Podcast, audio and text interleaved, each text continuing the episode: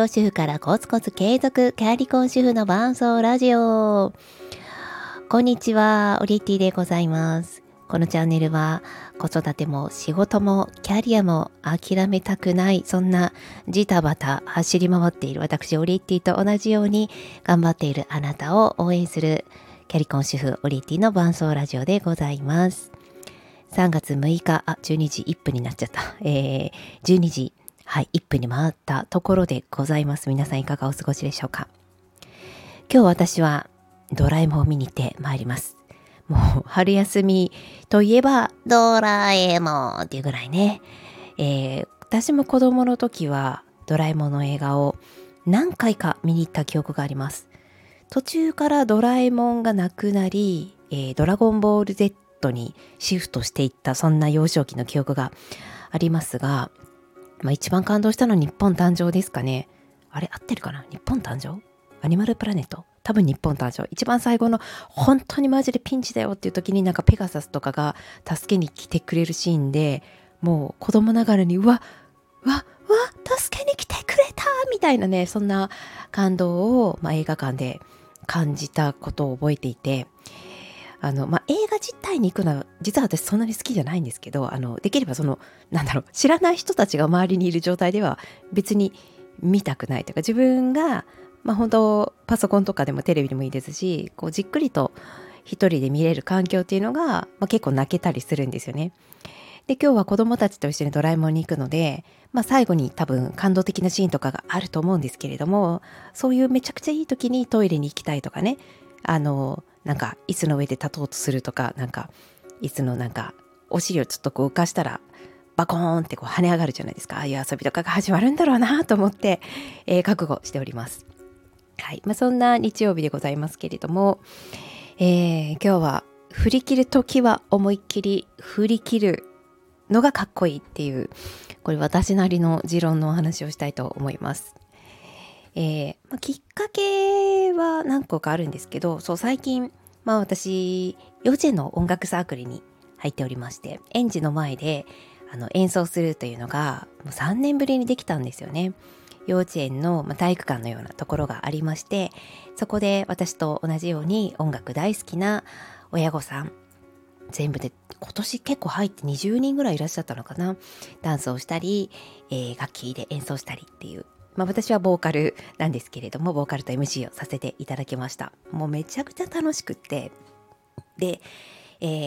ー、最初の曲が忍者の曲だったんですね。で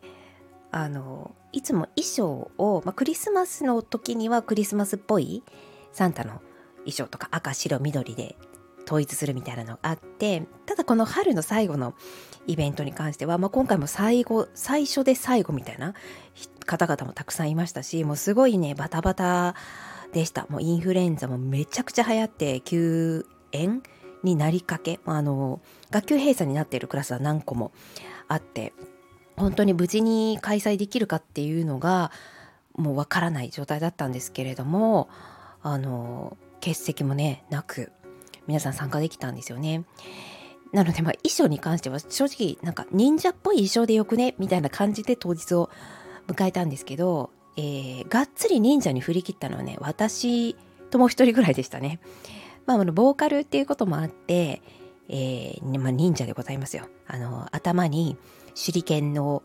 えー、赤い鉢巻き鉢巻きとかもむしろ布ですねもう縫い縫ってもいません、えー、布に手裏剣をつけて巻くでなんとなくくのいちってポニーテールのイメージがあったので外歩いてたらえちょっとおかしいだろぐらいの位置でポニーテールをして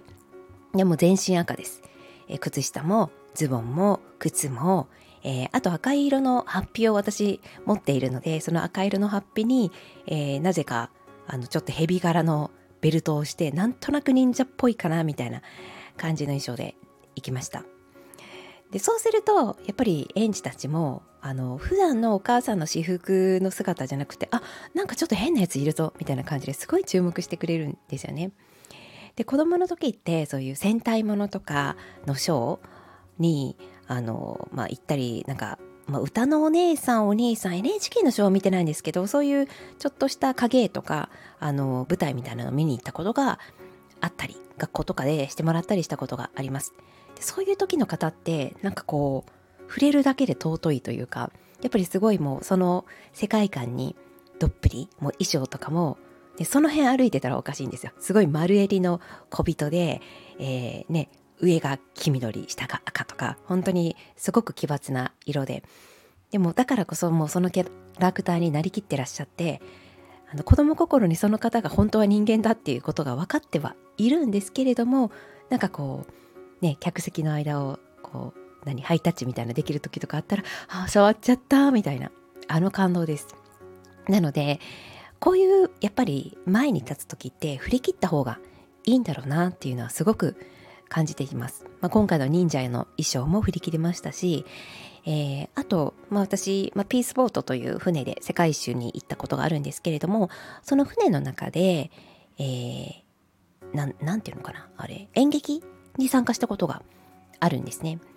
あの何個か実は参加したんですけどその中の一つが、まあ、コモンビートっていう結構有名なものなのかなあの、まあ、いろんなテーマ性があって、えー、赤青緑黄色の色の大陸があって、まあ、それぞれがあの最初はあこんな大陸あるんだってちょっとずつ仲良くなっていくんですけれどもいさかいを始める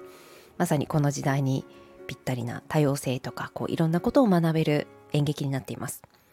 でその中で私は黄色大陸の一人っていう役だったんですけれどもあの、まあ、各地にですねピースボートなので船がいろんな国に泊まるんですね、まあ、1日ぐらいなんですけれどもでそこでまあ、黄色大陸っていう風に任命されたのは海の上なのでそこから黄色の衣装のこう集めるのが始まるんです。まあそれまでも黄色の T シャツは持ってましたけれども黄色のズボンはないしあのたまたまエジプトで買った黄色の布みたいなのはあるけどこれどうやって使うの？みたいな。なので一番最初にみんながそれぞれ思い思いで赤の人は赤っぽいの黄色の人は黄色っぽいので衣装を着てくるんですけれどもまだちょっと恥ずかしさがあるんですよね。確かに黄色の要素あるんだけれどもちょっとその辺にこう日本でね歩いていてもちょっとおしゃれかなみたいなワンポイントで黄色が頭についているとか振り切ってないんですよ。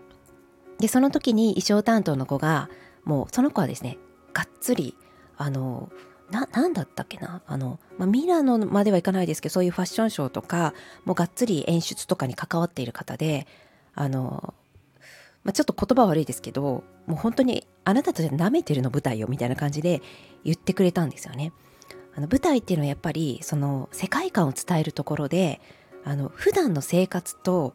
同じような格好の人がいても絶対そのところに入り込めない